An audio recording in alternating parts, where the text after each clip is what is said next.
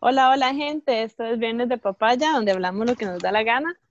Este, hoy les traemos una segunda parte de lo que fue el podcast anterior. La semana pasada estuvimos hablando sobre la influencia de la música eh, en nuestro comportamiento individual y social. Y bueno, hoy queremos ampliar un poco más el tema, hablar un poco más de género, de canciones y bueno, para eso nos acompaña el día de hoy Ari, que la extrañamos la semana pasada. ¿Cómo estás, Ari? Hola, ¿cómo están? Yo también las extrañé la semana pasada, pero imposible, fue imposible. Pero bueno, hoy, hoy estoy acá. ¿Cómo están? Todo bien, eso es lo importante. Y bueno, también nos acompaña Priscila, que estuvo con nosotros en, en, la semana pasada, estuvo ahí con el tema, entonces hoy nos acompaña también. ¿Cómo estás, Pri?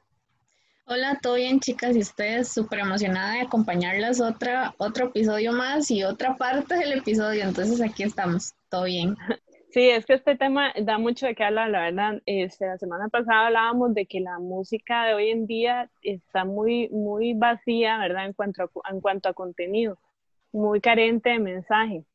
Inclusive, este, también lo podemos ver no solamente en una carencia de mensaje como tal, sino también en una carencia de, de, de talento, pienso yo, analizando un poco también el tema de, de, lo que es cómo se genera la música hoy en día, porque no es el, el, la regla, ¿verdad? Pero sí hay muchísima, muchísima música que se genera hoy en día que son de puras pistas, puras mezclas, ¿verdad? Entonces, no es tanto así como una composición real de música, de melodía, donde hay personas mal llamadas artistas, ¿verdad? Que con solo, no sé, porque se hizo famoso en YouTube, porque tenía tal vez más actitud que talento, se le dice, dijo, a alguien se le ocurrió decir, bueno, podemos poner a este mae a que cante, pero como no tiene talento vocal, le hacemos una distorsión en la voz, le ponemos efectos ahí de sonido, le metemos una pista, unas cuantas líneas, ¿verdad? Como hablábamos la semana pasada, para que repita y ya, tenemos un artista.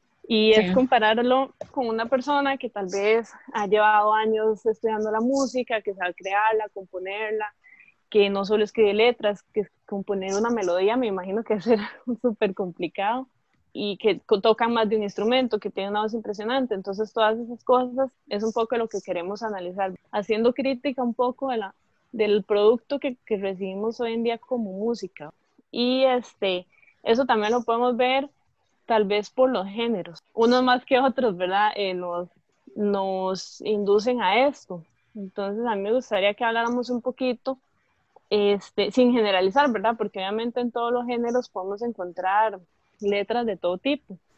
Pero este, tal vez, Pri, si nos comentas un poco, por ejemplo, en el género del reggaetón, qué mensajes crees vos que podemos encontrar y, y qué carencias en, en, este tipo de lo que hablamos hay en este tipo de música.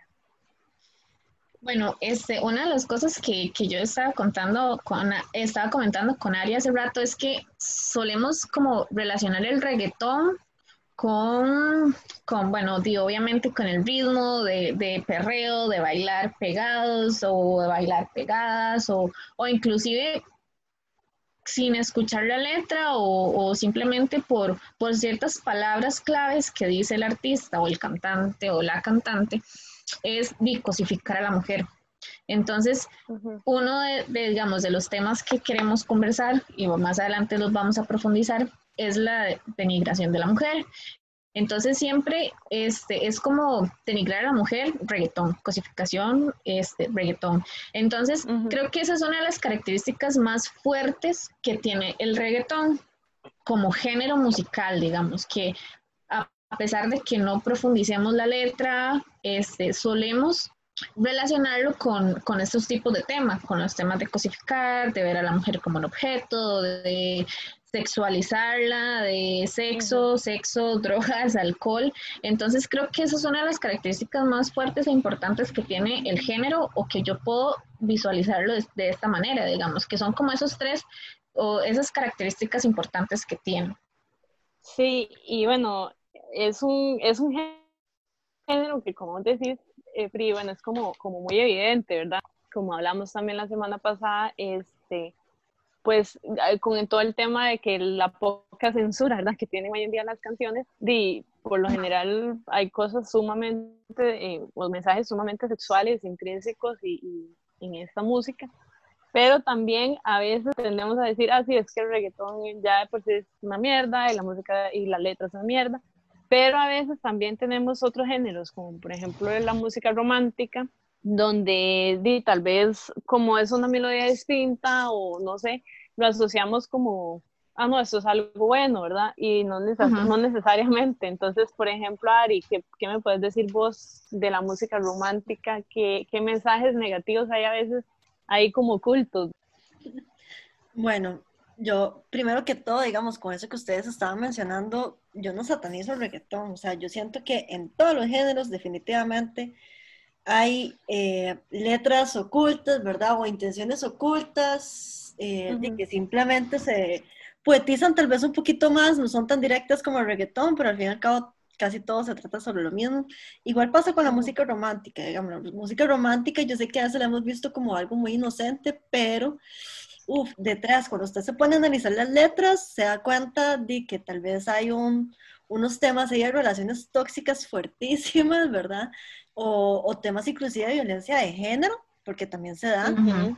o, o, inclusive también ah, hasta temas de pedofilia, que bueno, ahora vamos a analizar algunas cancioncillas por ahí que tal vez hemos escuchado y hemos desgarrillado en karaoke, ¿verdad? Cantándolas y que ya después de que usted le pone un poquitito más de atención, ya vos decís, uff, estos son temas que, de que, que, la canción está tratando y que no precisamente son mensajes positivos. Eh, creo que definitivamente em, hay que dejar de satanizar un poquito como ciertos géneros de música y empezar a valorar todos los géneros por igual y más bien empezar a valorarlo por, por qué, qué tipo de, de, temas están tratando cada una de esas canciones. Sí, claro, eh, obviamente todos los temas, eh, perdón, todos los géneros eh, incluyen canciones de todo tipo, ¿verdad? Podemos encontrar canciones incluso alegres, por ejemplo, en el reggaetón y que son ahí como más del vacilón y de los amigos y no sé qué, y también están este otro tipo de, de mensajes, igual como en la música romántica, pueden haber canciones bonitas como para dedicarle a una pareja o incluso, no sé, a la vida, lo que sea,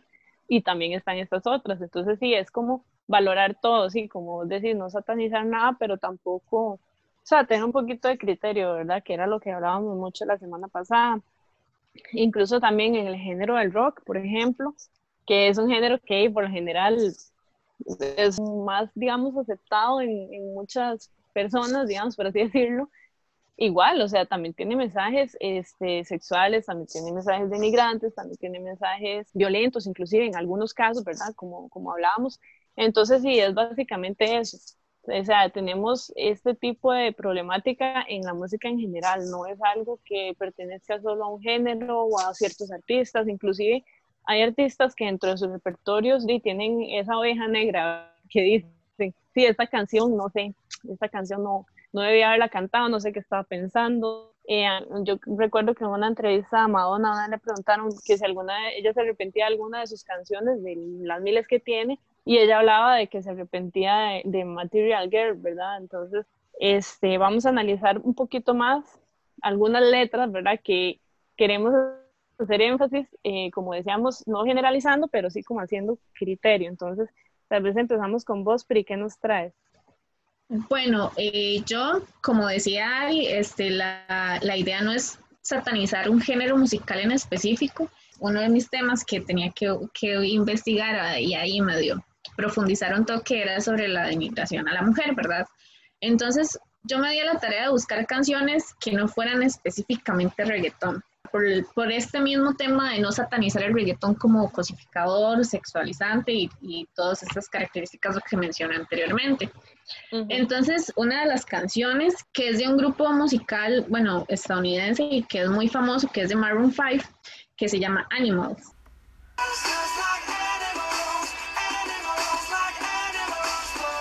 Entonces sí me di mucho la tarea de, de, ver más o menos ahí la letra muchas de las canciones o, varias canciones que son así que digamos que se, se, pueden percibir como una denigración a la mujer es que tienen como ciertas fachadas en el sentido de que, ok, yo voy a decir una estrofa que sea toda cosificadora, toda denigrante, pero el coro voy a, a suavizarlo un poco más como para que no se vea tan así.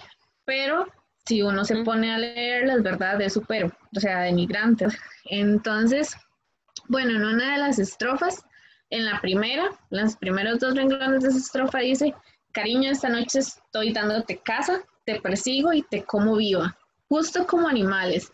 Entonces es como, ok, wow, wow, primero, sí, sí, me puedo, sí me puedo catalogar como un animal en la biología, pero nada más, digamos, puedo leer tu rastro desde millas de distancia y cataloga a ella, digamos, en este como una droga. En, la segunda estrofa dice, eres como una droga que me está matando, te elimino completamente, pero me coloco tanto cuando estoy dentro de ti. Y entonces yo, yo me pongo a decir, oh". y eso era lo que mencionábamos la semana pasada, que muchas veces, por ejemplo, digamos, aquí, digo, obviamente busca la traducción y todo, pero muchas veces ni siquiera nos damos la tarea, como es una, o sea, originalmente es una canción en inglés, simplemente la cantamos porque es de Maroon 5, porque es un ritmo súper pegajoso, porque es la, la melodía súper chiva, pero no nos damos a la tarea. Yo me considero culpable de esa canción, porque yo la he escuchado y realmente nunca había analizado la letra completa, ¿verdad? Ajá. Sí, sí no, y yo también. Se, ve como muy inocente, o sea, realmente es un grupo que yo creo que hasta los chiquitos se los ponen a escuchar. Sí. Este, Otra canción que le estaba diciendo Ari también es una canción infantil, que nosotros muchas veces, muchas veces la escuchamos, inclusive en el preescolar y en el kinder nos pusieron a cantarla, que es la famosa arroz con leche que uno mm, dice, arroz con leche, me quiero casar con una señorita de la capital y yo primero, ya señorita está demasiado obsoleto. que sepa coser, que sepa bordar, que sepa abrir la capital? ¿Verdad? O sea, es como demasiado y, yo digo, cualquiera puede ser digna de casarse si siempre, o sea, ah, Ajá, exactamente, ¿verdad? Esta canción, o sea, y uno dice, o sea, como desde niños y desde niñas nos ponen a cantar este tipo de canciones. Y otra de las que también me di eh, a la tarea es un merengue, es increíble y es y es súper curioso saber que yo bailaba esto y lo cantaba y, y que es la famosa Te compro tu novia.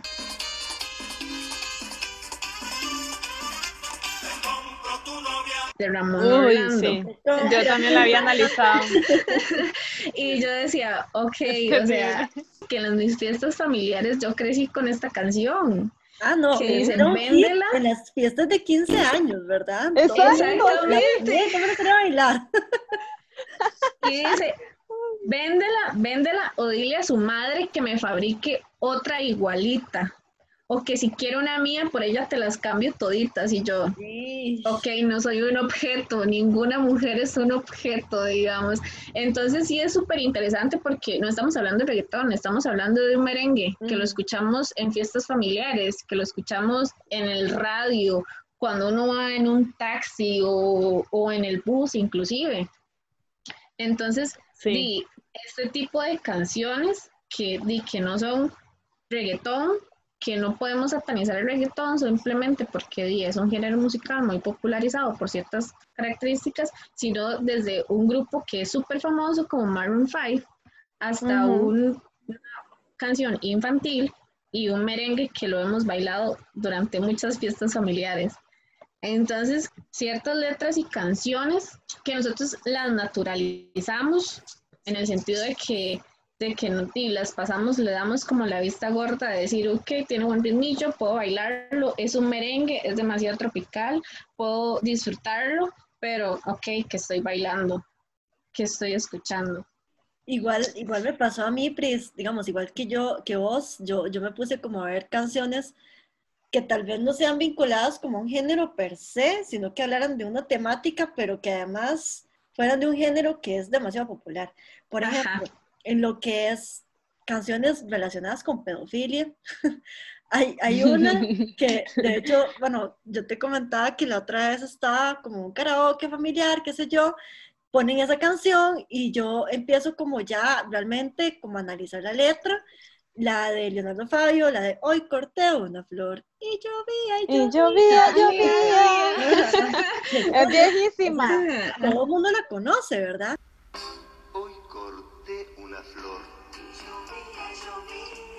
Lo que dice dentro de toda la letra, ¿verdad? Habla de un párrafo que dice, y yo te iré contando tantas cosas bonitas como el día en la playa cuando te conocía, como jugaba el viento con tu pelo de niña.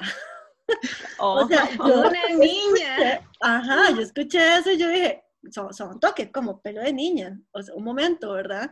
De pucha, esta canción hablará de una relación impropia. O sea, como que él es un señor Ujú. y está tratando de conquistar como una muchacha muy joven o una niña, ¿verdad? Entonces, y es una canción de, que la cantamos todos en nuestras casas en algún momento. Que las Sí, que la veían así nuestra- con Gali, así desde el fondo de nuestra alma, nosotros Ah, sí. cantamos esa canción. Yo creo que hasta mi abuela escuchaba esa canción porque es viejísima. sea. Es viejísima, es viejísima. No, no, y la canción es buena, o sea, en el sentido que musicalmente es buena, pero ya usted analiza un poquito más la letra y usted dice, uy, suena un toque, ¿verdad? Igual, por ejemplo, con una canción de merengue de Eddie Herrera que se llama. Demasiado Niña. Demasiado niña. Uy, sí. Sí, esa es. No disimula nada. Si tú no fueras tan niña, yo te llevara conmigo. Y una Y es un clásico, y es un clásico.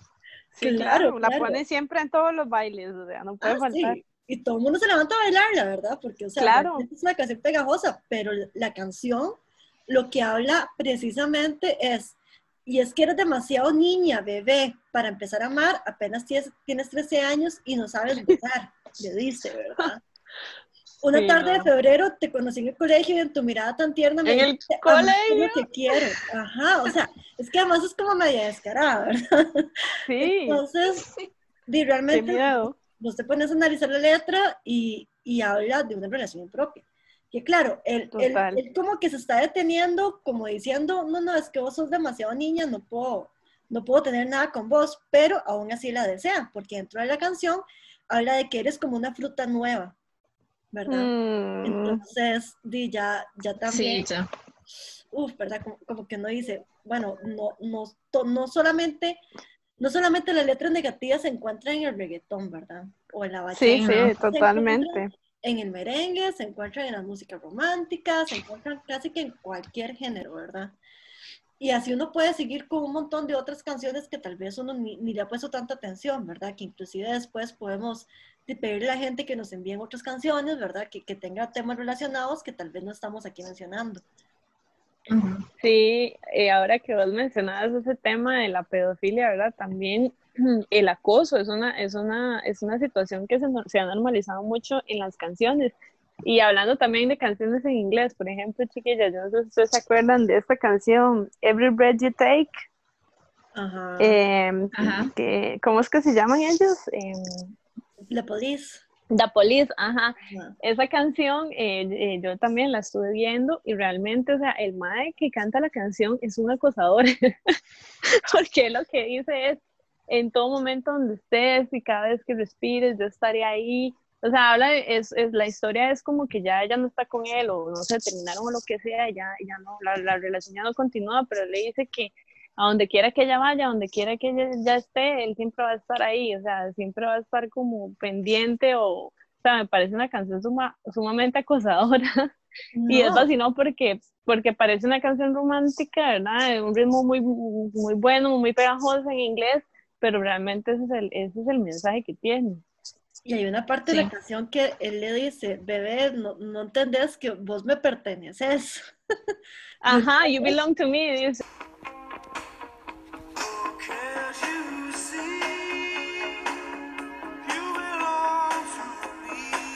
Digamos, o sea, que, que sea esa relación tan tóxica, por Dios, corten. Elimínalo de tu vida, amiga. Mira tu vida, dale delete. No, en serio, o sea, de, de verdad que digo, uno las ve tan inocentes. Terrible. Sí, o esta canción, bueno, también del tema, del género que nos hablabas vos, ¿cómo se llama? Es un pegue, ¿verdad? Ahora, más en las fiestas de fin de año, la de, la de Los Ángeles Azules, 17, años. 17 o sea, años. Uy, sí. Esa no faltar. también. O sea, eh, tu inocencia, o sea, por Dios, cuando se pone a escuchar esa canción, la letra, bueno, ya lo dice de todas maneras, 17 años, que yo creo que eso en, en la mayoría de países del mundo es minoría de edad, y este, igual, o sea, amo tu inocencia, amo tu ternura, pero es una canción que lo que está haciendo es eh, di- tirándole el cuento a, a una, mu- una muchacha menor de edad. Igual pasa, por ejemplo, ya como en música romántica, con, por ejemplo, la canción de Miguel Bosé, la de Si tú no vuelves, que el mae le dice que si no vuelves no habrá vida, no sé lo que haré, ¿verdad? Hay una Ajá. dependencia emocional ahí que, bueno, yo creo que es algo como que es muy, muy similar en la mayoría de las canciones románticas, que siempre es como, ¿verdad? Ay, ¿verdad? Este, si él no está conmigo, muero, voy a sí. morir, ¿verdad? O En si él ti. se va, Ajá. ¿qué será de mí? Sí. Pero, pero, pero esto es algo que se repite y que además, yo no sé ustedes, pero por ejemplo, mi mamá sí escu- se escuchaba mucho esa música. Y Ujú. la, ca- la clase de drama que tiene esa generación no es el mismo Es drama. que tal increíble. sí, no es el mismo drama que tal vez con el cual uno lidia, ¿verdad? Ajá. Pero es que en Ujú. esta generación realmente el romanticismo se vivía y, y se quedaban en relaciones tóxicas porque además así es como dice la canción, ¿verdad? Si él se Ujú. va, lo habré perdido todo, ¿verdad? ¿Qué me quedará lo que he vivido? Pero, o sea, realmente hay una toxicidad ahí implícita que normalizamos o normalizaron tanto en cierta generación que ahora, di- Sí. no sé si, si poco a poco inclusive se han ido como despertando un poquito a algunas señoras y han decidido como cortar ese tipo de, de- de relaciones, ¿verdad? Pero, pero sí, ha estado ahí como, como presente durante toda nuestra vida. Exacto, sí.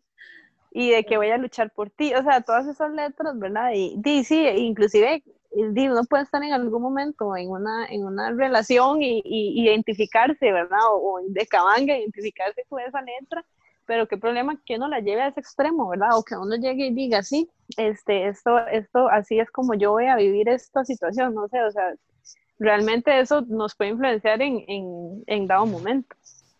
Por supuesto. Sí, no, y hay múltiples temas, digamos, por ejemplo, no sé si alguna investigó sobre, sobre temas de violencia, como en otros géneros que tal vez no sean como tan relacionados a, a un estereotipado.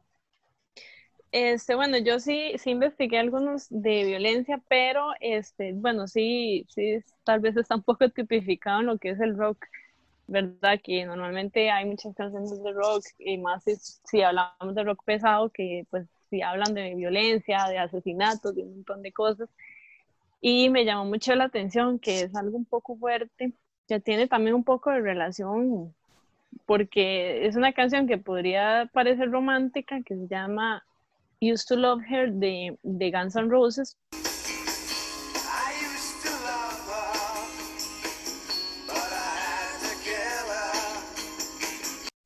pero es una letra que realmente a mí me dio escalofríos cuando yo la, la leí. La letra habla de que, o sea, lo que él dice es, yo la amaba, pero tuve que matarla, dice Uh, la letra. Dice, "Ah, yo sabía que la iba a perder y yo tenía que conservarla, entonces la enterré en el patio de mi casa. O sea, eso es lo que dice la canción literalmente, que la tuvo que ponerla seis pies bajo tierra, ¿verdad? Y que todavía puede escucharla quejarse. O sea, es una canción realmente de, de psicópata. es un y es- y-. Demasiado Exactamente. impactante. Y no solo eso, Ari, eso que vos decís, desgraciadamente esta canción, en menos de lo que yo estoy investigando, no sé si habrán más casos, pero sí inspiró dos, dos asesinatos, dos femicidios. En el 2002, un tipo llamado Justin Barber, casi Justin Bieber, ¿no? Justin Barber, el mae ahogó a la esposa eh, y después eh, durante la investigación se dieron cuenta de que él había descargado la canción ese mismo día y la estuvo escuchando toda la tarde antes de matar a la esposa y de hecho se presentó en el juicio y todo como una de las pruebas. Y también en 2012 una mujer le envió un mensaje de texto a una amiga diciéndole que, la- que el novio había llegado a la casa de ella, que estaba borracho, que andaba con una pistola y estaba cantando esa canción. Entonces ella se asustó mucho y evidentemente él terminó matándola. Entonces, o sea, es lo que hablábamos la semana pasada, las letras de las canciones, sí, es verdad, tal vez el, el artista que escribió la canción no lo hizo con esa intención, ¿verdad? De que, de que alguien se suicide o de que, o de que mate a otra persona. Y obviamente el problema tal vez no es la canción, ¿verdad? No vamos a culpar a la canción del- de la situación, porque obviamente ya hay una problemática a nivel mental y psicológica de la persona que hace esto, pero este, hasta qué punto este tipo de letras este, le pueden dar ideas, ¿verdad? O pueden ser este, detonantes, ¿verdad? Para que estas personas que tal vez ya están ahí con, con todo su enredo psicológico y toda su, su problemática, terminen dando ese paso. Sí, y, y creo que también es como, bueno, no sé si, si encontraste algo como de cuál fue la reacción de, de, por ejemplo, de la banda ante, digamos, ante esta situación, porque digamos, si yo digo, digamos, yo como artista hago una canción así, y como mencionábamos hace rato, que hay artistas que se arrepienten de canciones o así, digamos, de cuál pudo hacer, hacer la reacción o el impacto de, por ejemplo, el Guns N' Roses en este caso, de decir, rayos, o sea, creó una canción que pudo, o sea, que influyó en el asesinato de una persona, o sea, para mí eso puede ser demasiado impactante. Sí, claro, digamos, ellos obviamente di, lo que dicen es que, o sea, que la canción se trataba sobre otra cosa y que no sé qué, ¿verdad? También, una vez eh, leí también de, de, otro, de otro suceso similar, y, pero era con una canción de Ozzy Osbourne y lo que él decía a los medios era que, di, que si una persona se suicidaba por una canción que le había escrito, que eso no era la culpa de él, que si él quisiera que sus fans se suicidaran se quedaría sin fans, ¿verdad? Entonces, sí, a veces tal vez sí, los artistas ni siquiera les interesa ese impacto, a como puede pasar que sí, por ejemplo, otro ejemplo de, de estos es este, una canción de Pearl Jam, que también es súper famosa porque es una de sus canciones icónicas, se llama Jeremy.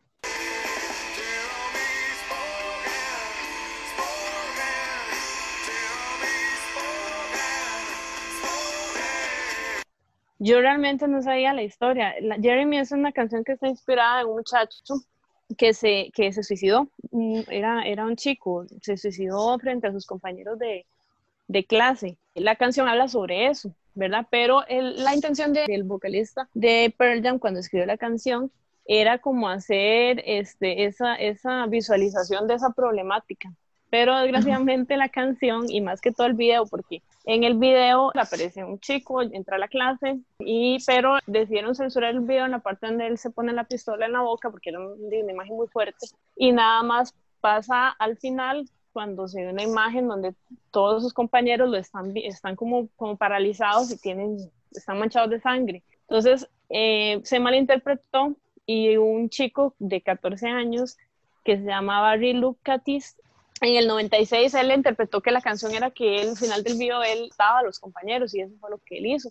Él entró a su clase de álgebra y mató, bueno, disparó y mató, logró matar a dos compañeros y a la profesora. Eh, él era una persona eh, pues que su, sufría de acoso, ¿verdad? Que sufría de bullying y él, desgraciadamente, esa canción le inspiró a esto. Entonces, o sea, a veces, y la, bueno, los, los de Perlam sí, sí leí que ellos están sumamente, di, pues, impactados, que, que sí estaban muy arrepentidos. De hecho, durante 10 años ellos no volvieron a sacar un videoclip hasta mucho tiempo después y el que sacaron era, era animado porque ellos decían que no querían que eso les volviera a pasar nunca más, ¿verdad? Ajá, sí es cierto, sacaron el de Do the Evolution. Ajá, Do the Evolution y ese es, es un video animado que es ahí un abstracto, no, no tiene nada que ver como Sí. con esta historia. No, y es que de todos los géneros, además, te pueden generar como algún sentimiento, bueno, y, y, y más Pli, ¿verdad? Que conoce sobre estos temas de, su área de psicología, pero, o sea, hay canciones que vos escuchás y que la letra es sumamente, por ejemplo, depresiva, ¿verdad? Que uno dice, Ujú. Dios mío, o oigo esa canción y me pongo a llorar, o, o, o incita a ciertos comportamientos depresivos, que eso también pasa muchísimo, ¿verdad? Que eso al final lleva a otras circunstancias como consumo de drogas o, o ya, digamos, generarse em, Autolesiones. autolesiones, exactamente. Entonces, por ejemplo, hay, hay una canción que es como el himno por excelencia de las personas depresivas, creo que todos en algún momento se relacionaron con esa canción, es la de Creep de. No sé si la han Uy, sí, escuchado. esa canción sí es, Ajá. es, un- es como tratarse a sí mismo demasiado mal, o sea, a mí me parece que esa canción ha- habla prestos de, de sí mismo a la persona que la canta y, y, y qué terrible, porque hay gente que realmente se siente así cuando canta esa canción.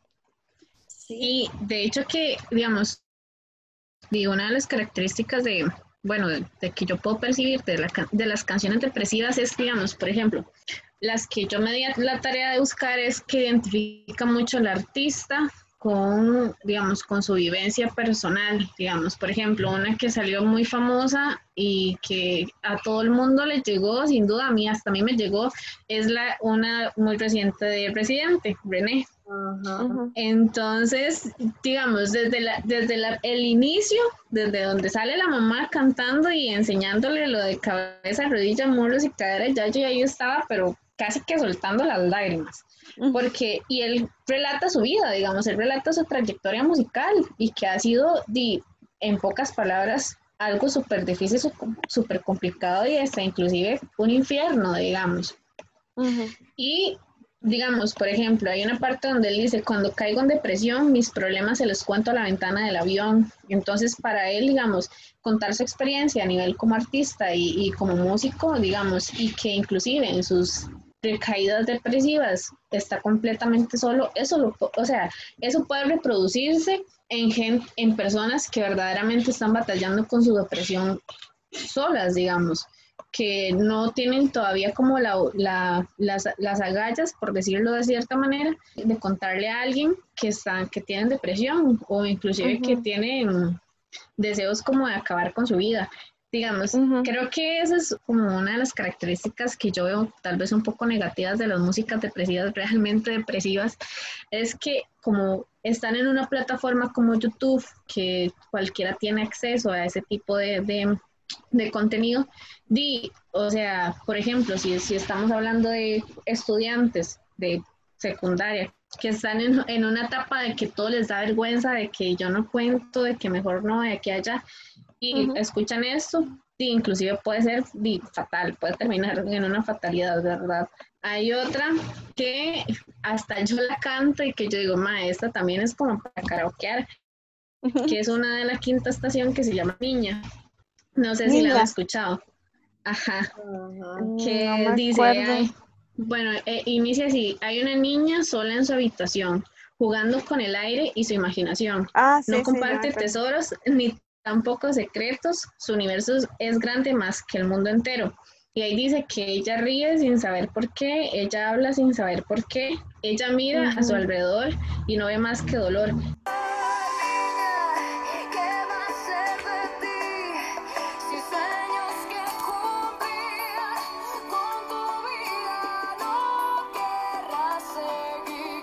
Sumamente depresiva, yo sumamente depresiva, Sí. yo, di- yo empiezo a cantar esto y termino llorando. Sí, claro, más si uno está atravesando una situación o, o se identifica, ¿verdad? Con esa Sí. letra. Y hay otra también que yo había escuchado recientemente, que es de Carla Morrison, y una que se llama Todo pasa.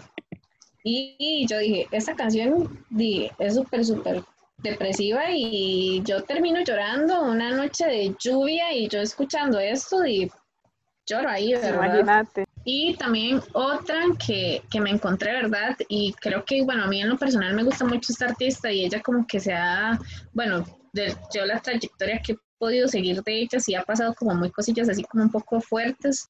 Y creo que también esta canción de ella obviamente es como muy personal y creo que muchas personas pueden identificarse con, es, con esta porque poco después de que ella sacara esta canción este, tuvo una sobredosis que es Demi Lovato, Demi Lovato que a ella digamos fue mucho tiempo como adicta a las drogas, ¿verdad? Y al alcohol y este, tu, estuvo mucho tiempo como en, como en clínicas de rehabilitación, ¿verdad? Y entonces luego ella en el, creo que fue como en el 2017, 2018, eh, sacó esta canción Sober y aquí dice, mamá lo siento, ya no estoy sobria y papá por favor perdóname por las bebidas derramadas en el suelo. Para aquellos que nunca me abandonaron, ya hemos pasado por esto antes, lo siento mucho, ya no estoy sobria, ¿verdad? Entonces, creo que, digamos, a nivel, y ella lo hace como muy a nivel personal, contando como su situación de que no tiene excusas, de que se siente sola, pero si yo, si yo como persona que estoy pasando por, por una situación parecida, puedo interiorizar mucho este tipo de canciones, puedo interiorizar la letra muchísimo y puede también Claro. influirme en cómo me comporte y cómo reproduzca yo esta, como mencionamos hace rato con el tema de violencia, cómo reproduzco yo lo que estoy escuchando, ¿verdad? Sí, inclusive no solo en la depresión, también ahora que mencionabas el tema de las drogas, sí, hay muchísimas canciones que hablan sobre las drogas y tal vez los artistas cuando las, las hacen, ¿verdad? Piensan en eso que vos decías, una experiencia personal e incluso tal vez hablan de, de lo mal que se sienten o de lo mal que, que esto, lo malo que les ha traído a sus vidas. Pero como vos decís, dice, de repente yo estoy muy deprimida y escucho esta canción y escucho que está metida en las drogas, que cuando está la persona está drogada no siente o que, o que busca un escape en las drogas, tal vez, quién sabe si a mí me puede incitar a, a probar si yo puedo también eludir este, esa, esa, esos sentimientos a través de las drogas. Me acordaba de, de esta, también esta cantante súper famosa que desgraciadamente su, ella murió de sobredosis, fue Amy Winehouse, que también ella Ajá. en conciertos eh, aparecía sumamente ebria y drogada, que también sacó esta canción Rehab, y o sea, y al final ella terminó justamente así. Entonces sí, es cierto, una gran artista, vocalmente increíble, sus canciones y todo, y, y son canciones que sí, que a uno le llegan desde un punto de vista, ok, yo estoy escuchando esta canción, y ahora cuando vos estabas diciendo esa letra de, de la que estabas hablando, yo sentí que se me izaban los, los vellos, ¿verdad? Porque realmente uno se pone como en ese lugar y dice, qué fuerte, ¿verdad? Pero qué tal si yo estuviera en ese lugar? O sea, hasta qué punto, eh, si yo ya estoy en el hueco, como dice, y encima me pongo a escuchar este tipo de canciones, y eso puede terminar de hundirme más, como hablábamos, o, o de producir en mí otro, otros comportamientos más allá de, de, de los que ya tengo de por sí. y de los que po- y de los que y de los que puedo soportar digamos porque di, estamos hablando de que estamos escuchando contenido muy fuerte y tal vez yo esté en una situación muy difícil y muy complicada y esto más bien di, me va a perjudicar a mí porque es más de lo que puedo soportar es más de lo que puedo trabajar individualmente porque muchas veces digamos di, cuando uno está en un episodio en una etapa de depresión es muy difícil saber a quién contarle mis cosas, ¿sabes? Saber a quién le digo yo tal cosa, ¿verdad? Entonces, Ujú. escuchar este tipo de contenido sin la certeza de que puedo soportarlo y también puede influir mucho en el comportamiento, cómo yo pueda recibirlo, digamos. Lo que pasa es que eso también es a veces como relativo, porque, digamos, si, si se ve de un contexto como cultural, di, puede ser que, que inclusive esa, esa depresión o esa melancolía se vean como tal vez parte de una cultura o parte de algún sentimiento de alguna cultura, pero no precisamente como un estilo de vida. No sé si me voy a entender, porque por sí. ejemplo, eh, en Brasil hay un tipo de música o un tipo de letras o un tipo de sentimientos que le llaman el saudades, no sé si lo han escuchado, que el saudades lo que habla es como de nostalgia, de melancolía, ¿verdad? Cuando, por ejemplo, se han muerto familiares, la gente pone música relacionada con saudades para poder como recordarlas, eh, tener como un momento nostálgico, pero no dejar que ese sentimiento se aloje ahí, ¿verdad? Lo que pasa es que es un tema, creo yo, que muy cultural, que no todos estamos familiarizados y que no todos, como dice Pris, podemos sobrellevarlo de la misma forma, ¿verdad? Ujú. O sea, una persona que tal vez no está tan estable mentalmente, eh, escucha todo este tipo de música y probablemente caiga en más depresión de la que tiene. Entonces, creo que también eso es como, como una visión muy personal sobre, sobre la tristeza y la melancolía que tenga usted sobre, sobre estos temas. Sí, claro. Sí, depende mucho de, de la persona que la escuche y de, y de su situación, ¿verdad? Como hablamos ahora, por ejemplo, con la- las letras violentas, eh, no, no todo el que escucha una canción sobre un asesinato va a ir a matar a alguien, ¿verdad?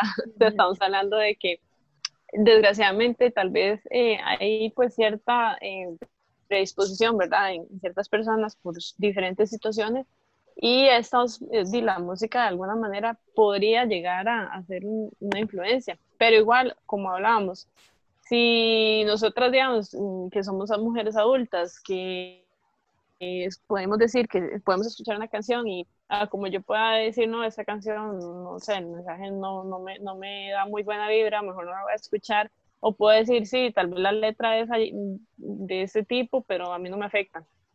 Pero ¿qué pasa, por ejemplo, con lo que hablábamos la semana pasada, los niños, los adolescentes que están escuchando estas canciones, que tal vez ellos todavía no tienen ese sentido, ¿verdad? De la, de la de discernir verdad o de decir si no esto es, esto es una letra que no, no va conmigo no debería escucharla o que simple y sencillamente no todavía no comprenden bien o no manejan bien sus emociones verdad y esta música llega a ellos y llega desde que están su- sumamente pequeñitos y como hablábamos, mm, nos influye y además también les, les hace normalizar ciertos comportamientos tóxicos y, y negativos. Sí, claro, y comportamientos como la violencia, la cosificación, la dependencia emocional, ¿verdad? Entonces sí, creo que eso es como, como reflexionar y qué, qué es lo, qué es lo que escuchamos y como, como mencionábamos la semana pasada, este, no solo, escu- no solo que escucho yo, sino que escuchan mis sobrinas, que escuchan mis primas que están creciendo, ¿verdad? Entonces creo que también a saber cómo inculcarles poco a poco este, di, ese, ese, esa profundización y análisis y criticidad de lo que yo estoy consumiendo. Sí, claro. Totalmente. Y yo creo que también aquí como una, como, como a, a manera de análisis y también de reflexión, yo creo que importantísimo tal vez tratar de no satanizar toda la música, pero sí Ujú. entender de que cierta música eh, puede ser, digamos, como, como parte de un contexto. Cierta música puede inclusive pertenecer a X cultura y cierta Ujú. música también te puede inducir a tener ciertos patrones de conducta eh, y que esa música puede venir desde todos los géneros, que lo más importante es saber analizarla, saber contextualizarla y con lo que decías anteriormente, si, si estamos en compañía de gente de, menor, de, de- de menos edad, ¿verdad? Que también no tienen un, entendimiento un poquito más an- analítico sobre lo que están escuchando, acompañándoles y explicarles que, que, que tal vez lo que canten no es real, ¿verdad? Entonces, creo que eso es como muy importante. A partir de ahora, realmente analicemos lo que escuchemos, por favor. Sí, especialmente si es en otro idioma, porque sí, la verdad, este, haciendo este análisis me he dado cuenta de mucha música que, que, escuchamos creo que todos y, y no, realmente no profundizamos o no sabemos ni siquiera eh, las historias detrás de las letras, inclusive. Entonces, sí, bueno, y este, esperemos que, que esto sea de provecho de los que nos escuchan, agradecerles como siempre. Y de igual, como decía Ari, si tienen eh, otras canciones que en algún momento, eh, si gustan, podemos hacer, ampliar más el tema o seguir hablando de esto, o sea, es- pueden ahí comentar, nos pueden enviar la, la canción para que la veamos y, y este, muchas gracias chicas también por, por la participación. Estuvo súper interesante. Nos vemos en una próxima, papayines. Chao. Chao. Chao.